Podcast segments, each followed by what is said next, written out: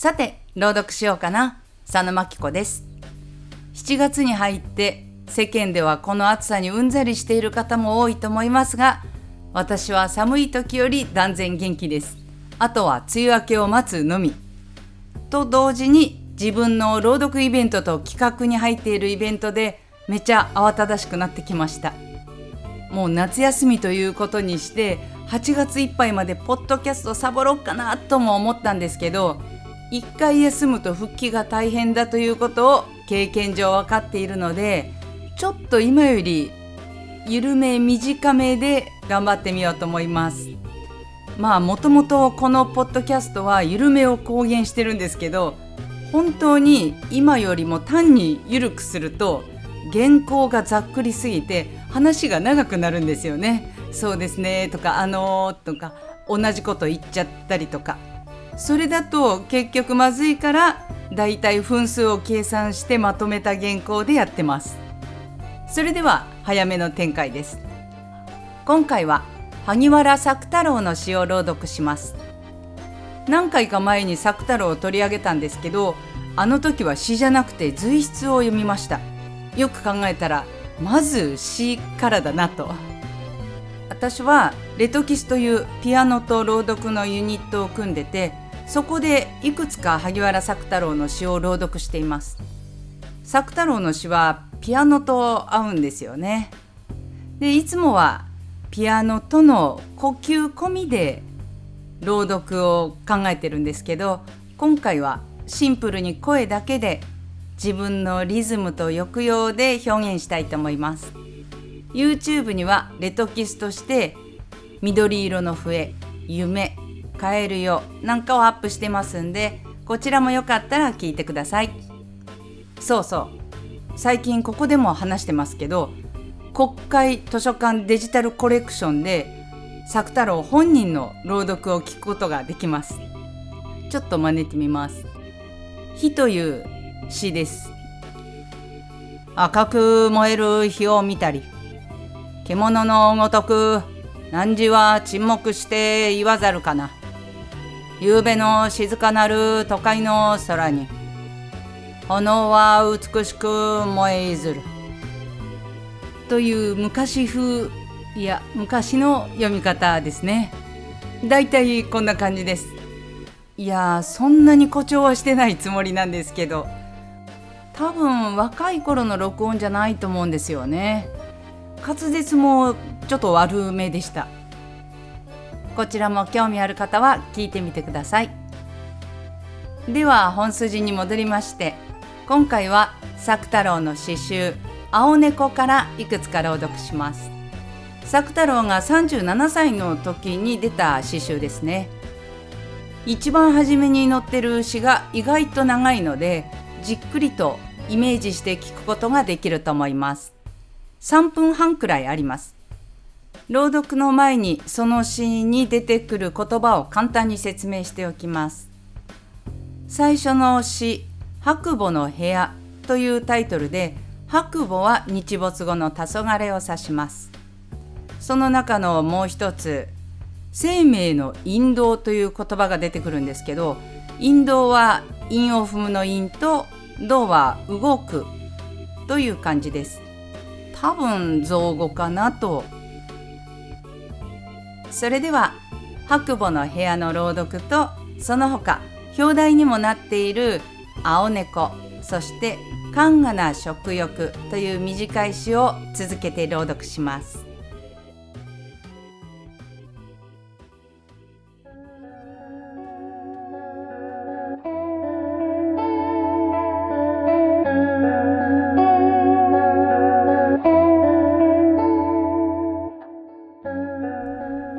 白母の部屋。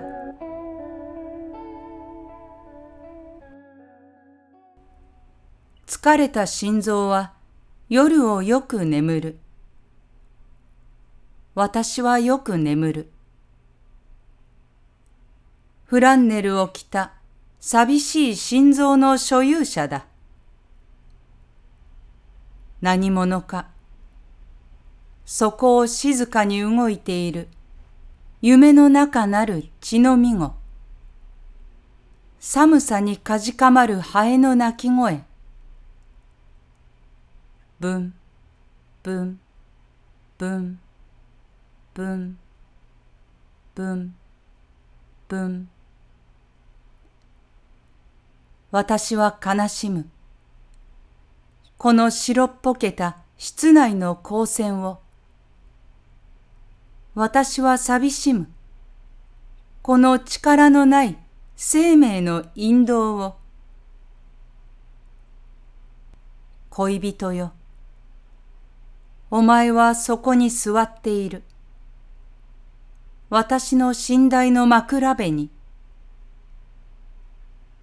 恋人よ。お前はそこに座っている。お前のほっそりした首筋。お前の長く伸ばした髪の毛。ねえ、優しい恋人よ。私の惨めな運命をさすっておくれ。私は悲しむ。私は眺める。そこに苦しげなる一つの感情。やみて広がる風景の憂鬱を。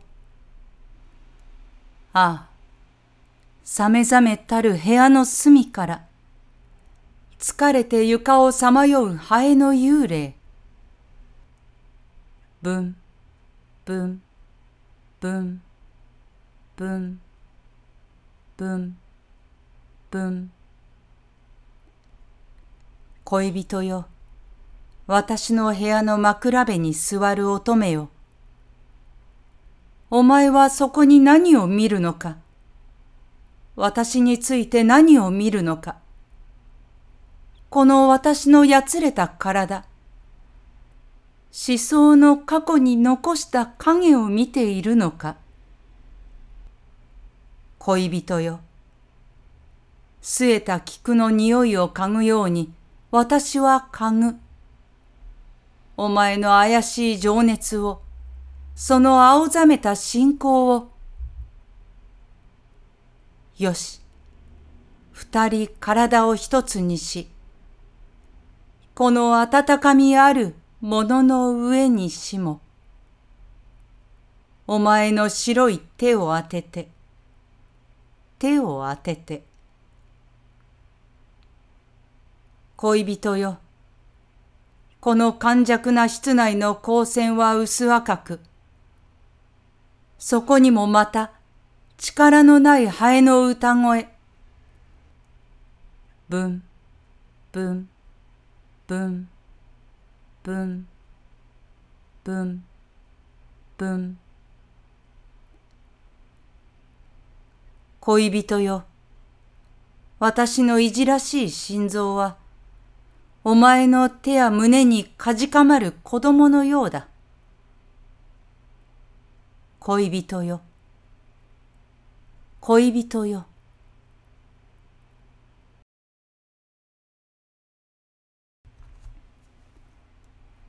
青猫この美しい都会を愛するのは良いことだ。この美しい都会の建築を愛するのは良いことだ。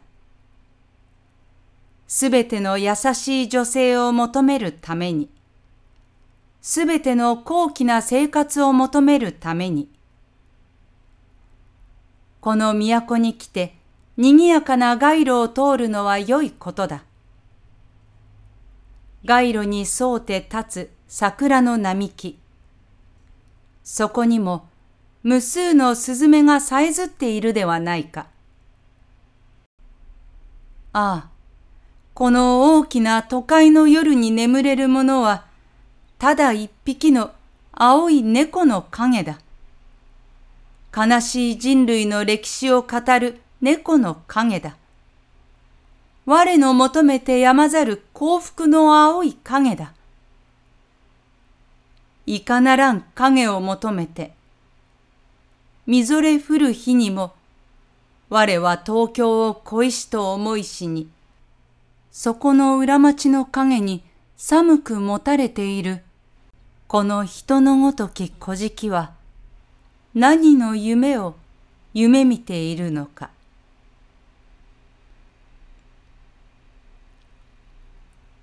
勘がな食欲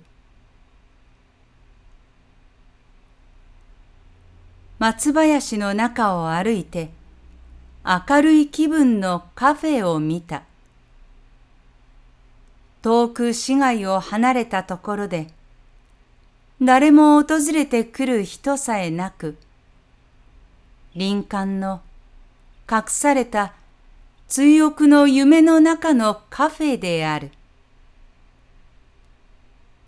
乙女は連々の恥じらいを含んで、あけぼののように爽快な別姓の皿を運んでくる仕組み。私はゆったりとフォークを取って、オムレツ、フライの類を食べた。空には白い雲が浮かんで、大層勘がな食欲である。